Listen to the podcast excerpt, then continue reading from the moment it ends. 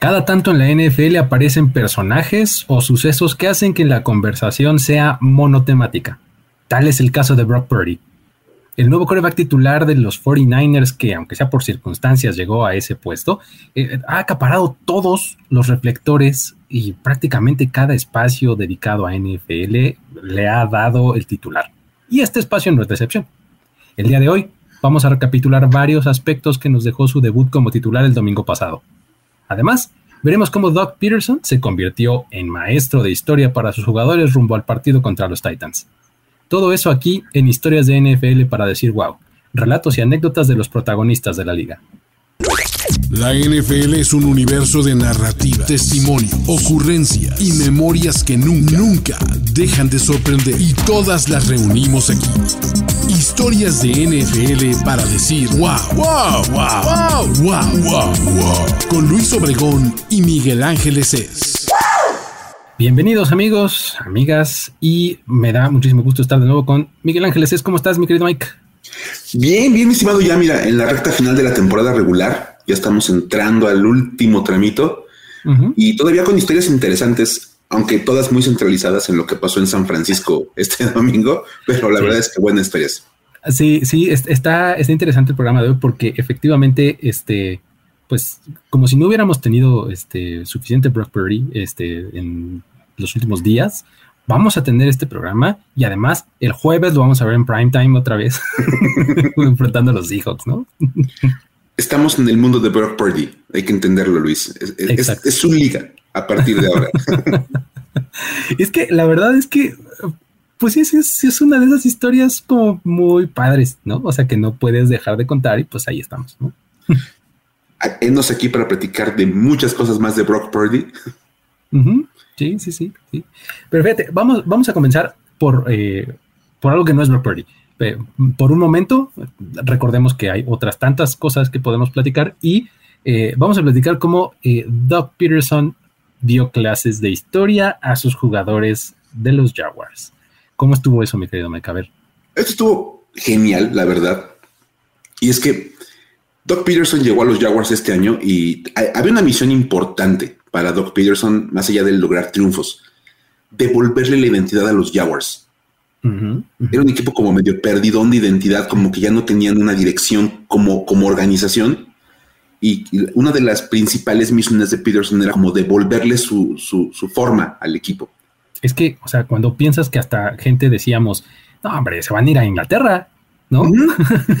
¿No? Cosas así. O sea, imagínate, ya lo estábamos expatriando, Cada que se habla de qué equipo se pudiera ir a, Inglaterra a jugar de manera definitiva en Londres, Así de, ¿a quién pondrían y por qué a los Jaguars? Exactamente. Porque es como la gran opción. Es más, Jacksonville de manera natural ya tenía aceptado el jugar un partido de local en, Inglaterra. Al año, exactamente. Porque, sí, sí, sí. Porque pues ya, o sea, es un equipo que ha perdido como mucho contacto con su gente y con su, con su mercado. Y una de las cosas que, que, tienen que reconocer y que tienen que identificar para devolver la identidad a los Jaguars es entender que los Titans son su principal rival. Qué importante es para toda historia tener un protagonista y un antagonista. Entonces, si tú quieres ser el protagonista de tu historia y si eres los, Jaguars, tienes que encontrar a tu antagonista. Y creo que los Titans hacen muy bien ese papel, ¿no? Y Doc Peterson fue muy, muy inteligente al identificar dónde estaba el principal rival, ese némesis de los Jaguars. tenía que volverse como este en los videojuegos, el jefe final. Ajá, el Final Boss, claro. El Final Boss, es decir, todo va a depender de cómo nos vaya contra ellos. Y entonces notó un pequeño problema. Muchos de esos jugadores tienen poco tiempo en el equipo y no identifican esa historia que hay entre Jaguars y Titans.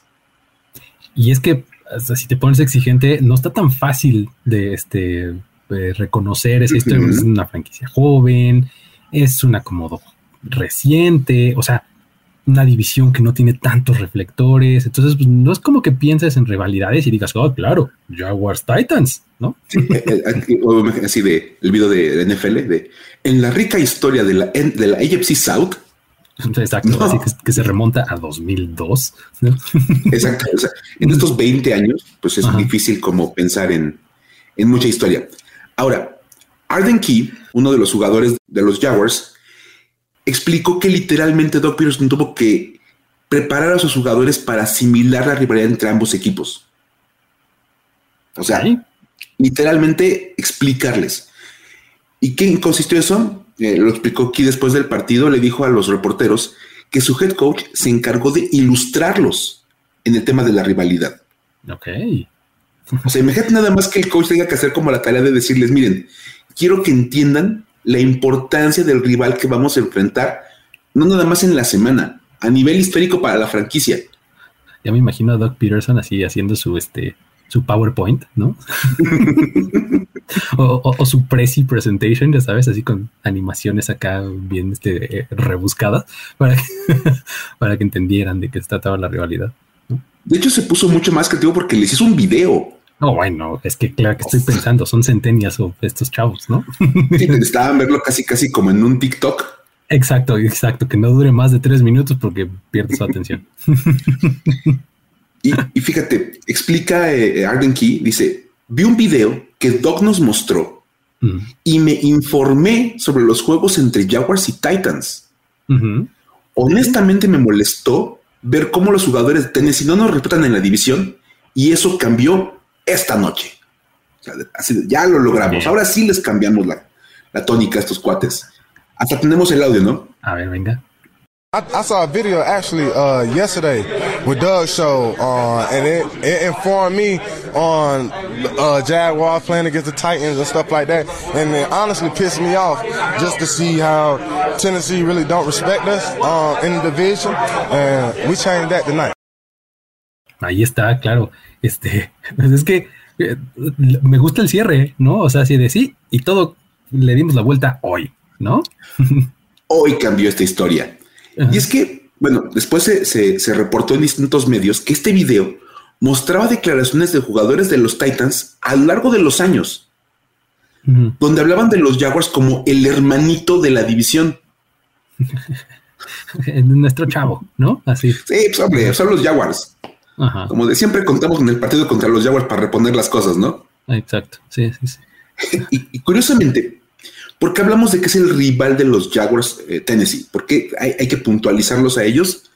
Hay una razón real y bastante válida que puede argumentar Dr. Pearson y que seguramente la, utilizó. Y es que los Titans son el único rival divisional que los Jaguars han tenido de manera consistente desde su temporada inaugural. Ok, ok. A ver, elaboremos porque está interesante. A ver. Sí, claro. Así de, ahí tienen un dato de esos que de verdad pueden aventar como de, a ver, Exacto. Te voy a contar una historia para que digas, wow, así con los cuates. La temporada inaugural de los Jaguars fue 1995. O sea, ellos arrancaron ahí. En ese año los asignaron a la, a la AFC Central, la, legendaria división central. Exacto, de la americana. Donde estaban con los Steelers, los Browns, los Bengals y los Oilers. Claro, ahí está. Esa era la división central. Esos Oilers que después se volverían los Titans. En 2002, cuando llegan los Texans, que pues era igual el equipo de Houston y querían entrar también como en esa división porque pues era como su, grupo natural, claro. la NFL dijo, no, no, no podemos tener divisiones de cuatro y divisiones de seis. Entonces, vamos a tener que reacomodar y viene la famosísima realineación de la NFL donde incluso se generan de tres a cuatro divisiones. Exacto. Desaparece la central, aparecen este, la norte y la sur. Y entonces, en ese 2002, se forma la AFC South, la, división sur de la conferencia americana, donde se van juntos los Titans y los Jaguars de la central. Sí, pues y ahí. Ellos se van juntitos, les ponen a los Colts, que, fueron como el equipo que tú, así que salió de la AFC East, y ahí también integran a los recién llegados Texans. Exacto. Ahí se forma la South.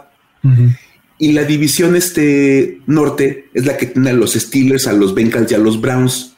Entonces, con los que también acaban de llegar acá los Ravens. Entonces, como que esa división central se parte en dos y Tennessee y Jacksonville se van juntos.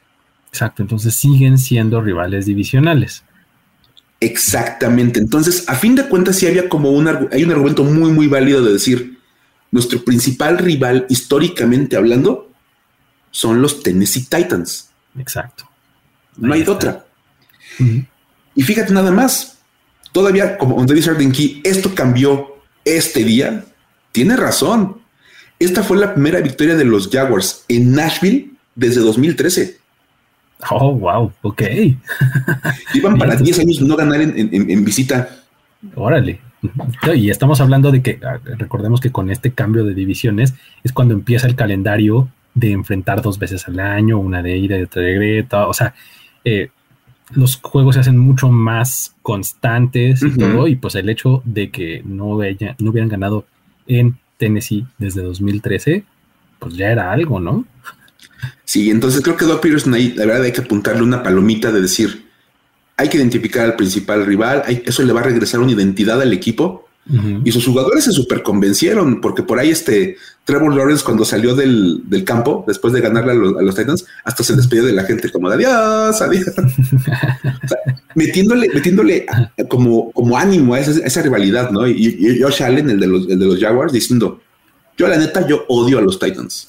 Ya, ¡pum! Automáticamente le metes así sabor a la rivalidad y dices, están regresando esos, vuelos que deben de ser los importantes para los Jaguars. Sí, está buenísimo, porque además estamos en un punto en donde los Jaguars pueden como que darle la vuelta a, su suerte, ¿no? De los últimos años que han tenido muy mala, a empezar a ser por lo menos buenos y tal vez muy buenos. Y los Titans están justo en ese punto en donde está al revés, ¿no? Que han venido siendo muy buenos, han venido dominando y ahorita pueden entrar ahí medio en una crisis extraña, ¿no? Digo, para empezar, los Jaguars tienen un quarterback franquicia, algo que los Titans no pueden presumir. Totalmente. Pero bueno, está, buenísimo. Ahí está eh, identificada una, nueva rivalidad. Esperemos que se ponga interesante y que, este, haya buenos encuentros entre ellos dos, porque ya sabemos que Derrick Henry se vuelve loco contra el equipo. o sea, está, eh, tiene potencial, pues, ¿no? hay cosas, hay cosas. Perfecto. Ahora vámonos con todo lo que nos dejó el 49ers contra Buccaneers, porque ahora sí vamos a entrarle a este a, la Purdy Mania, ¿no?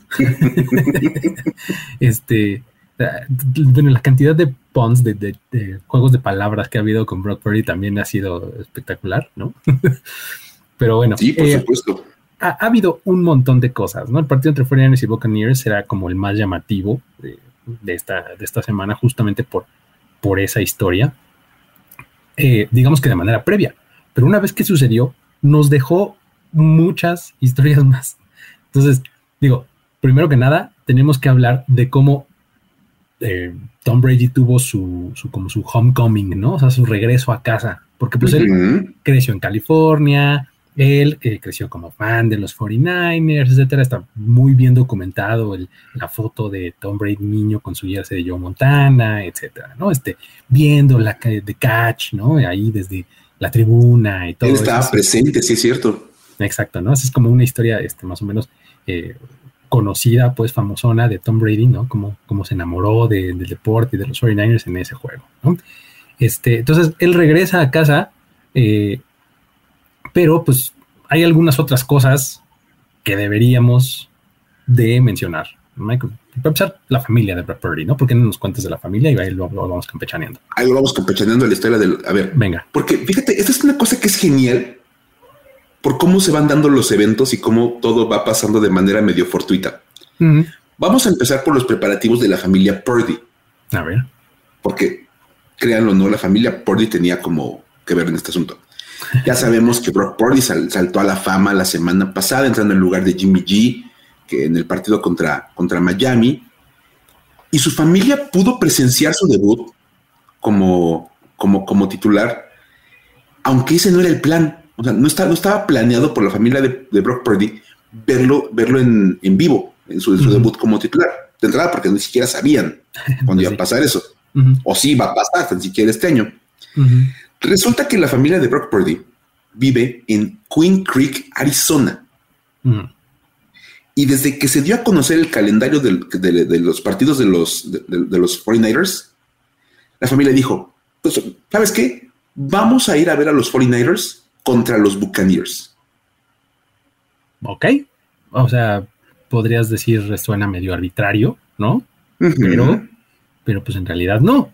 O sea, ¿por qué? Pues no es como que dijeran, ah, es que yo tengo una visión hacia el futuro y sé que mi hijo va a ser titular por primera vez en ese, en ese partido. No, no iba por ahí, ¿no? O sea, realmente era mucho más simple que eso. O sea, Claro. básicamente ellos querían ver a Tom Brady jugar en vivo. Oye, vamos a aprovechar, ¿no? Exacto. O sea, ¿qué te parece si antes de que se nos retire, ahora sí, definitivamente, vamos al juego para verlo en vivo y pues ya, ¿no? Este, pues igual y nos vamos a cenar una noche antes con, con, con Brock, ¿no? Ándale. Lo podemos ver como está sentadito en la banca y lo saludamos. Exacto, sin uniforme, porque era tercer coreback, ¿no? Entonces, Claro. o sea, en este momento era el tercer coreback detrás de Trey Lance y detrás de Jimmy Garoppolo, ¿no? O sea, imagínate. Que entrar uniformado hubiera sido un milagro bueno, en la exacto. perspectiva de ese momento. Exacto. Entonces, eh, pues nosotros vamos a ir a ver a Tom Brady jugar, ¿no? Ojalá gane el equipo de mi hijo, pero pues si no, eh, no importa, ¿no? Pero ya pudimos ver a Tom Brady eh, jugar en persona. Me encanta. Y ahora, también tiene sentido, mi estimado Luis. Porque a fin de cuentas, la familia, ya contamos la semana pasada que Brock Purdy tenía tres meses más o menos Así. cuando Tom Brady entró a la liga. Entonces, seguramente los papás de Brock Purdy fueron de esos, de esos, de esos papás jóvenes que vieron el, el- el ascenso de los New England Patriots, el nacimiento de la leyenda de Tom Brady. Claro. Sí, sí, sí, totalmente. Entonces, tiene sentido decir, pues vamos a verlo jugar. Sí, sí, mientras, mientras este, cambiaban los pañales de Brock Purdy, estaban viendo cómo este Tom, Tom Brady empezaba a hacer su magia, ¿no? En lo que le preparaban su, su uniforme para el kinder a Brock Purdy. Claro, tiene sentido, me gusta, me gusta. Entonces, Sí. sí, fueron. Ajá, sí, sí, fueron. Entonces, ahí, este, el asunto es que pues ellos no tenían, como ya dijimos, pensado que, iban a pasar estas cosas que pues dan ciertos giros la, la NFL y pues resulta que tienen que acudir, bueno, más bien acuden a este partido pues para ver a Tom Brady enfrentando a Brock Purdy como titular en los 49ers, porque pues digo, de la semana pasada para acá todo cambió, de repente está en el centro del escenario con todos los reflectores encima y pues hay que ir a verlo a él ahora, ¿no? Me encanta. Y, y de hecho, pues sí, obviamente ya cambia toda la dinámica y dices, qué suerte que programamos justo el partido de los, de los Buccaneers. Porque dices, imagínate cuál era la posibilidad de verdad Sí, no. de, de- de- de predecir. O Sí, decir, no. O sea, de que, que tuviera una carrera profesional en la NFL, Ujú. Brock Purdy era un long shot tremendo. O sea, siendo el último pick del draft, rarísimo que tengas Sí, una carrera en la liga, mucho menos que seas el quarterback titular de un equipo contendiente al Super Bowl, ¿no? es que se juntan un montón de eventos, de verdad. Sí, Brock Purdy logra asegurar su lugar como tercer coreback en el equipo, logra mantenerse en el roster. La familia, pues obviamente ya tenía comprado el boleto y de repente se lesiona Trey Lance, lo cual lo, lo vuelve el coreback suplente. exacto, ya es backup, ya subió. Ya automáticamente va uniformado a los partidos. Ajá. Y justo la semana antes del partido contra los Buccaneers, al que su familia iba a asistir, se lastima Jimmy G Vámonos. y queda fuera por el resto de la temporada. Y entonces de repente, de la nada, en, una- en un mero golpe de suerte, la familia acaba sentada en el estadio para ver a, a- a- a su hijo debutar en la NFL. Y vaya partido que tuvieron que ver porque aparte San Francisco dominó totalmente a los Buccaneers. Absolutamente. Y, y- y me encanta porque aparte después pasaban las tomas, ¿no? De cuando lanza el pase de anotación Brock Purdy y el papá se le salen las lágrimas. Uy, no, bueno. Ni me lo recuerdo porque lloro de nuevo. Ah, una vez más, de- después de todas las veces que lo he visto, sigo llorando, imagínate. Porque de verdad dices, todo pasó porque la familia seguramente dijeron, oye, pues es, es- es el último juego de Tom Brady en San Francisco. Claro. Vamos a ver a Tom Brady. Y todo lo que acabó desen- des- des- de- como desencadenando es maravilloso. Sí. Saludos al, al buen, al buen Frick Spalding que nos, este, que nos hizo llegar esta, esta, este pedacito de historia, ¿no? Sí, por supuesto. Nos llegaron un montón de, de historias que tenían que ver con esto y por eso ahorita las estamos como recopilando todas, ¿no? Porque Sí. a final de cuentas los papás eh, de Brock Purdy acaban yendo a ver a su hijo en vez de ir a ver a Tom Brady, pero mucha otra gente quería ir a ver a Tom Brady, ¿no, Mike? O sea, Tom Brady también se preparó para esto, porque pues ya dijimos que era su homecoming, ¿no? Es que tal vez hayan escuchado en la semana, que es otra cosa que tal vez hayan escuchado en la semana, que Tom Brady nació en California y que era fan de los 49ers. Eh, eh, entre, esos datos que, este, que tal vez se les cruzaron la Sí, que alguna vez un, empresa de deportes dijo, sí, Tom Brady era fan de los 49ers. fue el equivalente a, cada que jugaban este, no sé, Julian Edelman, todos ellos, Chris Hogan. ah, él jugaba la cross. Exacto. Sí, sí. Chris Hogan jugaba la cross. Sí, Julian Edelman era coreback en la prensa. Coreback, sí. Este, Brian Fitzpatrick estudió en Harvard. Exactamente. tienes que dar como ese, ese dato que es importantísimo porque si no, no lo, dices, no sabes nada de, ese jugador. Exactamente. Tom Brady creció como fan de los 49ers. Muy bien. Eh, eh, era, el dato. Obviamente creció en la zona y pues el partido de este domingo, que era su regreso a, su estado natal, pues era un evento importante para toda la familia de Tom Brady porque además era apenas la segunda vez que visitaba San Francisco, ¿no, Luis? Eso se me hace increíble. O sea, 23 años de carrera. Está jugando su temporada número 23. Y es la segunda vez que jugaba en San Francisco. ¡Qué cosa! O sea, la, única vez eh, previamente que se había presentado ahí para jugar un partido fue en 2006 con los Patriots. ¿no? Imagínate nada más. Pues esto era una oportunidad que su familia y que sus amigos no podían dejar pasar porque pues todos son locales, ¿no? Todos son de ahí. Pues, obviamente suena muy lógico que todos esos familiares, amigos y demás hayan querido ir a ver el juego, ¿no? Pues, viene todo ¿no? pues es que están todos ahí, o sea, es que otra vez vives en la zona, en el estado, cerca de la ciudad, pues ir a agarrar un, un, viajecito en carro es muy fácil comparado con a lo mejor ir en avión a verlo jugar hasta otro lado. Sí, exacto. Tiene mucho más sentido. De hecho, durante el partido, fíjate, Erin Andrews, esta reportera de, cancha, famosísima, reportó que Tom Brady había, solicitado 100 boletos para el encuentro contra los 49ers. Madre mía, 100 boletos. Siempre les dan a los, jugadores boletos, o sea, siempre es como, oye, ¿quieres boletos para el partido? Ah, sí, dame dos para mí, no sé, va a ir mi esposa y va a ir mi, papá o van a ir mis dos papás, no sé, algo así. Y ahí me Tom Brady, oye, sí, sí, voy a querer boletos. Este, dame 100. Y es el, de PR, así de. no, este, en serio, ¿cuántos quieres? No, sí, sí, en serio. ya, Tom, en serio, no se puede andar. ¿Cuántos quieres? no, pues, en serio, quiero 100. Y déjame ver si me, confirman algunos cuates más que tengo por ahí invitados. Exacto, exacto. Podría subir un poquito el número, pero, pero si me da 100 la libro, ¿no? seguros, seguros ya apalabrados, 100. Fíjate nada más que locura. Y lo mejor de todo es que Erin Andrews añadió, como dato, ya sabes, para darle contexto a esta información, que este número superaba la, demanda de boletos de Tom Brady para los 10 Super Bowls que él ha jugado. o sea, en, 10 Super Bowls no ha invitado a 100 personas. Y en este partido invitó a 100 personas. Válgame. Imagínate nada más lo que, lo que fue. Ok. Ahora, Luis, yo, diría, si, si tienes Tom Brady y dices, oye, yo quiero los 100 boletos, pero pues obviamente en la parte de abajo, ¿no? Sí, dame unas, no sé, unas dos o tres o cuatro suites de lujo, ¿no? Este, para meter ahí a mis invitados, ¿no? O sea, casi no es suite, entonces, pues sí, en la sección 100, ¿no? O sea, en la, sección de hasta abajo, ¿no? Sí, por supuesto. Pero pues, pues no. resulta que no. Este, eh, su familia y sus amigos y todos sus invitados eh, tenían boletos en la última fila del Levi Stadium. O sea, de esos que te puedes hasta recargar en la, lámpara. En la fachada. Te, recargas en la fachada del estadio. ¿no? O sea, como, como la mamá de Jordan Love. la mamá de Jordan Love, justamente. no me digas que les dieron el tratamiento de la mamá de Jordan Love. Exactamente, ¿no? Así fue. Y pues bueno, según reportó Jeff Darlington de ESPN, la familia de Brady rechazó esos lugares y simplemente querían estar presentes en el juego, ¿no? O sea, lo único que ellos querían era entrar al juego y pues sí, ya sé que somos muchos, pero danos todos los boletos, ¿no? Para que no digan que somos como muy aborazados, ¿habrá sido el argumento?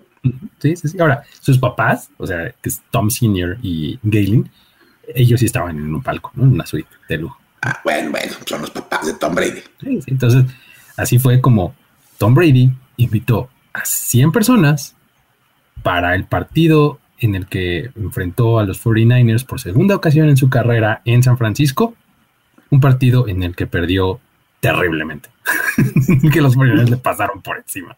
Todo salió mal para los Buccaneers ese día. Bueno, la ventaja para la familia de Tom Brady estaba muy lejos y casi no lo podían ver. Exacto. a mí se me hace que ya lo han de haber sacado, ese que está jugando es otro. Sí, no, no, no. A lo mejor estamos viendo mal y no, no, no, no, no lo capturaron. Ajá. Se alcanzaron a soltar el balón, no sé.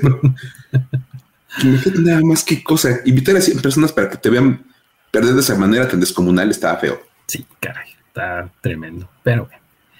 Luego, después del partido, ¿qué pasó después del partido? Porque también hubo un momento, este, Purdy, Brady y demás, ¿no? Hubo un momento Purdy, Brady, pero, o sea, fue muy sencillo. La verdad es que la interacción entre, entre esta leyenda y Tom Brady. Perdón, entre, la, entre la leyenda hecha hombre llamada Brock Purdy y este simple mortal apodado Tom Brady. entre, entre este jugador seleccionado en rondas tardías que tuvo un ascenso hacia la gloria y Tom Brady.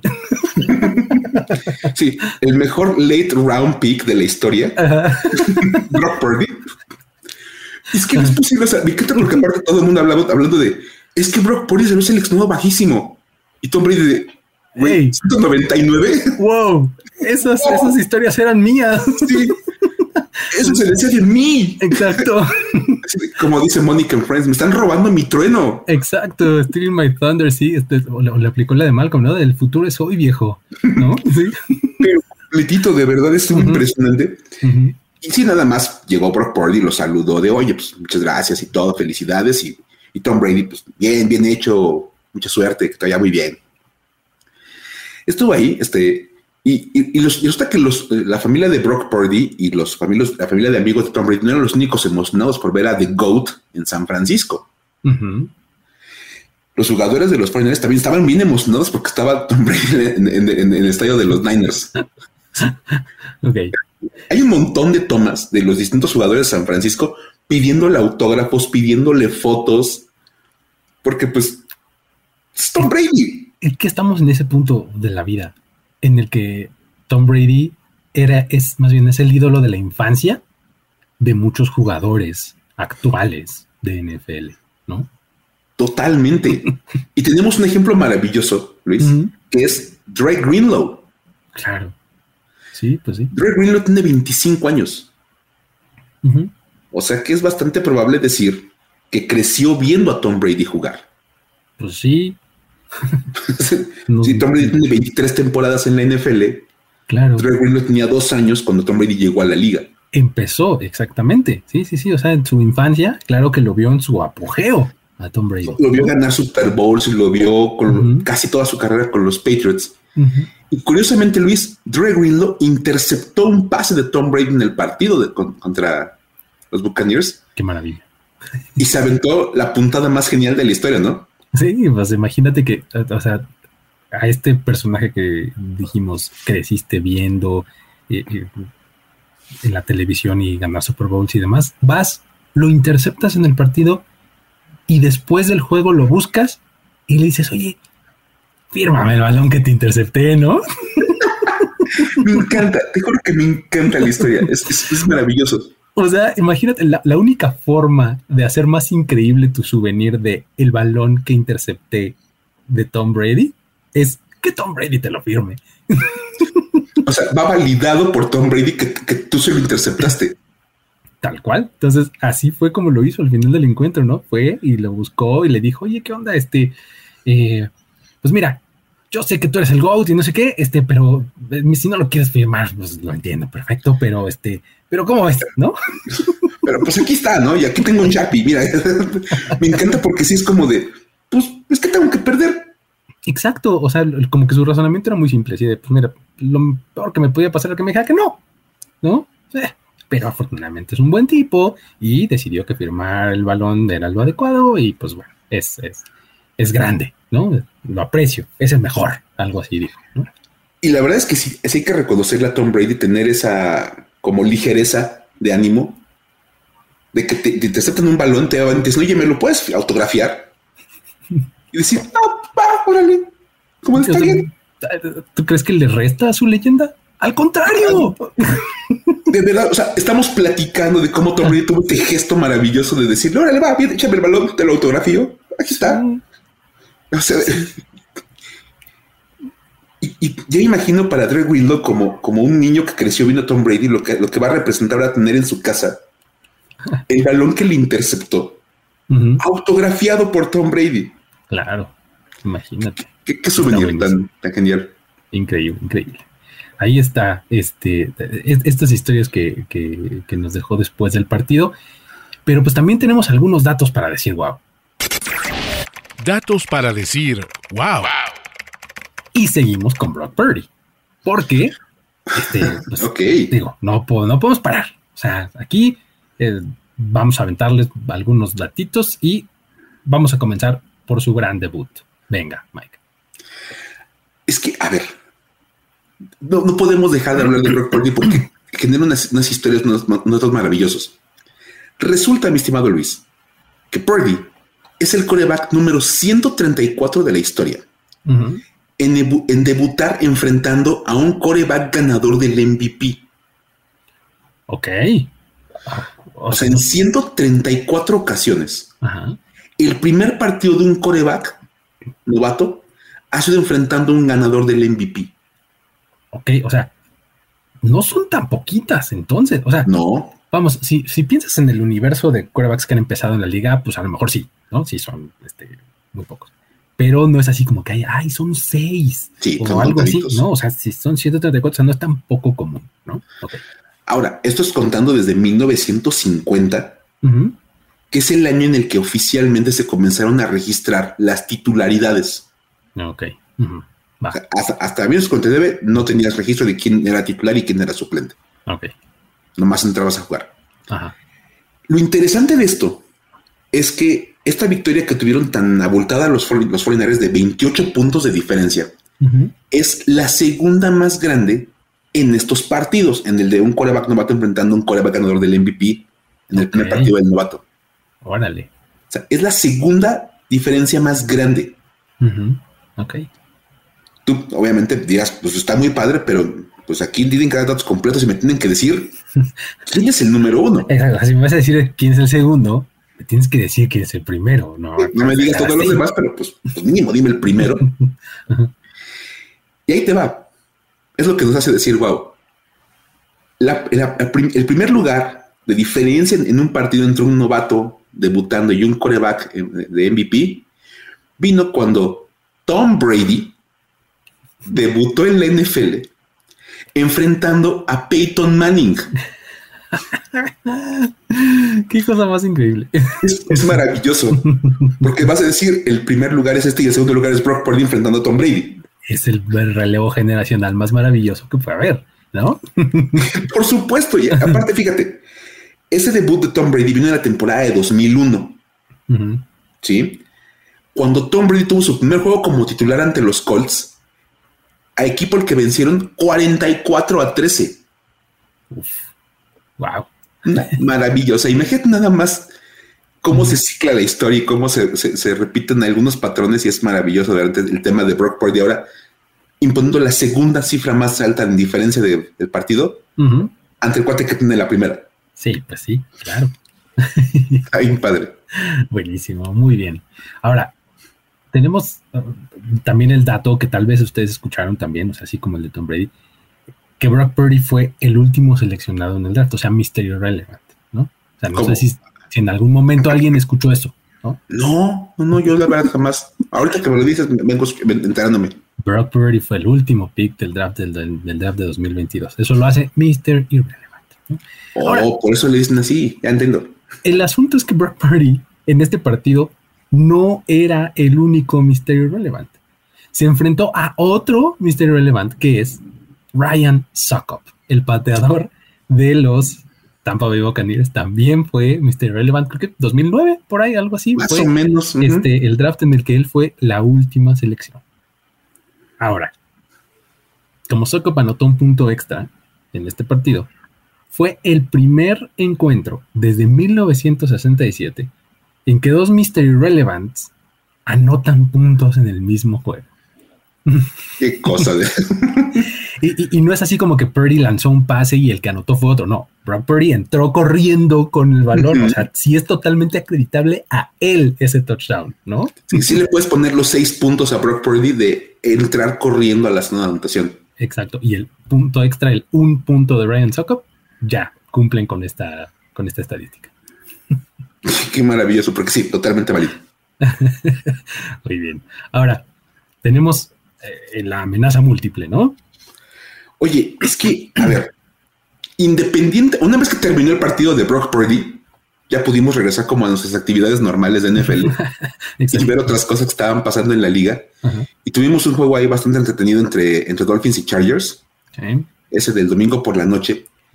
Y tal vez la jugada más llamativa de todo el domingo fue ese touchdown que anotó Tyreek Hill en un regreso de balón suelto porque ya sabes que se, le, quitaron el balón al corredor, se armó toda así la bola de jugadores y como caricatura el balón salió rodando por entre todos los jugadores.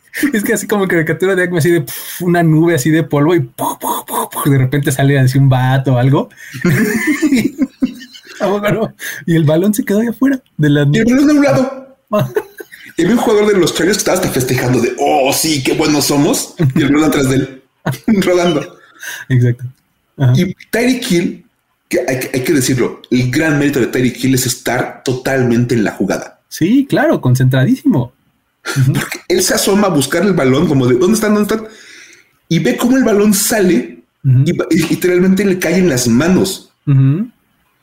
Lo toma y le da la vuelta al montón de personas. Eso fue lo más eh, curioso que o sea, no digas lo agarró y luego, luego empezó hacia adelante. No, no, o sea, dio como una vuelta sobre su propio eje. Luego le rodeó toda la montaña de personas tiradas y se escapó que 60 y cacho yardas, ¿no? Algo así. 57 yardas oficialmente. No manches. Y como fue un balón suelto que se fue hacia atrás, él lo toma y lo, lo, avanza, se considera un balón suelto recuperado por Tyreek Hill devuelto para anotación. la estadística dice que Tariq Hill tuvo un fumble recovery devuelto para touchdown en una jugada de 57 yardas. Wow. Es más, poco después en ese partido tuvo un touchdown de 60 yardas por, por recepción. Exacto. Lo cual demuestra su habilidad como velocista. Y con esto, Tyreek Hill se vuelve el único jugador en la era del Super Bowl en anotar un touchdown de al menos 50 yardas de cinco formas diferentes. Ahí les va. Recepción, acarreo, regreso de kickoff, regreso de patada de despeje y regreso de balón suelto. O sea, cuando dices de cinco formas diferentes, yo digo, o sea, poco se puede anotar de tantas formas. ¿no? Solamente le falta interceptar un pase y regresar los 50 ah. yardas para anotación. Exacto, hacer un safety, ¿no? Pero que nada más tener cinco de campo distintos. No, algo. Tener cinco modos de anotar un touchdown y que todos sean de más de 50 yardas. Es que eso es lo, lo, más este, espectacular. O sea, que, son de más de 50 yardas. ¿no? O sea, porque lo que también lo que estaba viendo era que eh, la mayoría de los, eh, de los fumbles recuperados por un ofensivo para touchdown en la historia son de cero yardas. O sea, el balón se le cae antes de entrar en la línea de gol al que lo traía y alguien más o incluso él mismo lo recupera dentro de la zona de anotación. Es un fumble recuperado para touchdown, pero de cero yardas, ¿no? sí, es una jugada sin yardaje. Ajá, ajá. Y acá eh, se fueron 57. Qué cosa. es maravilloso, de verdad. Y ahí tienes, ahí tienes un nuevo dato, Tyreek Hill, para su, su haber. Sí, algo más a su currículum. Ahora, tuvimos un déjà vu aquí, porque los Eagles, vamos a hablar de, Filadelfia, se convirtieron en el primer equipo en calificar a postemporada este año. Y lo hicieron con cuatro partidos por jugar todavía. Nos quedan cuatro partidos y ya ellos tienen su boleto para playoffs. Esta es la tercera vez en la historia de la franquicia del equipo que el equipo clasifica con cuatro encuentros por jugarse, o sea, a estas alturas de la temporada, ¿no? Las dos veces anteriores fueron en 1980 y en 2004. Y en esas dos ocasiones llegaron al Super Bowl. Hmm. Ok. ¿Me estás diciendo acaso que deberíamos de meter una apuesta en este momento? Marías bien. al Super Bowl? Ahí está eh, el dato y pues vamos a ver si se puede eh, repetir esta historia. Pero bueno. También tuvimos el, dominio total, ¿no? El dominio total en este partido entre Chiefs y Broncos, que necesariamente fue en este partido el dominio total, sino es un poquito más amplio, ¿no? Es como consolidar ese dominio total, yo diría, porque los Chiefs volvieron a derrotar a los Broncos en un partido que hay que decir que se puso más cerrado de lo que parecía en un principio, porque cuando arrancó pintaba para hacer algo desastroso. Y con este triunfo, Kansas City tiene ahora marca de 10-0 ante Denver cuando Patrick Mahomes es el coreback titular. Sí, es dominio. o sea, de verdad es, o sea, poner el doble dígito En, en, esas victorias, es decir, 10-0, sí, es como consolidar el dominio total sobre los Broncos en la era Mahomes. Sí, sí. Está cañón. Y eso se pone más interesante, Luis, porque Mahomes se vuelve entonces el cuarto coreback en la era del Super Bowl en tener mínimo 10 victorias sin derrota ante un mismo equipo. Ok, 10 victorias sin derrota ante... Ok, ajá. Imagínate nada más, o sea, decir, en mi carrera he jugado mínimo 10 veces contra este equipo y le he ganado absolutamente todos los partidos. Todas de manera continua. no, pues sí, está cañón el dominio. Es un máster de dominio. Sí, sí, sí. Y otra vez, no nos gusta dar datos incompletos. Vamos a decir, es el cuarto de la historia que está en 10-0. Y, mucha gente lo puso así, ¿sabes? En distintos medios, todo. Ajá. Pero pues. ¿Y los otros tres qué?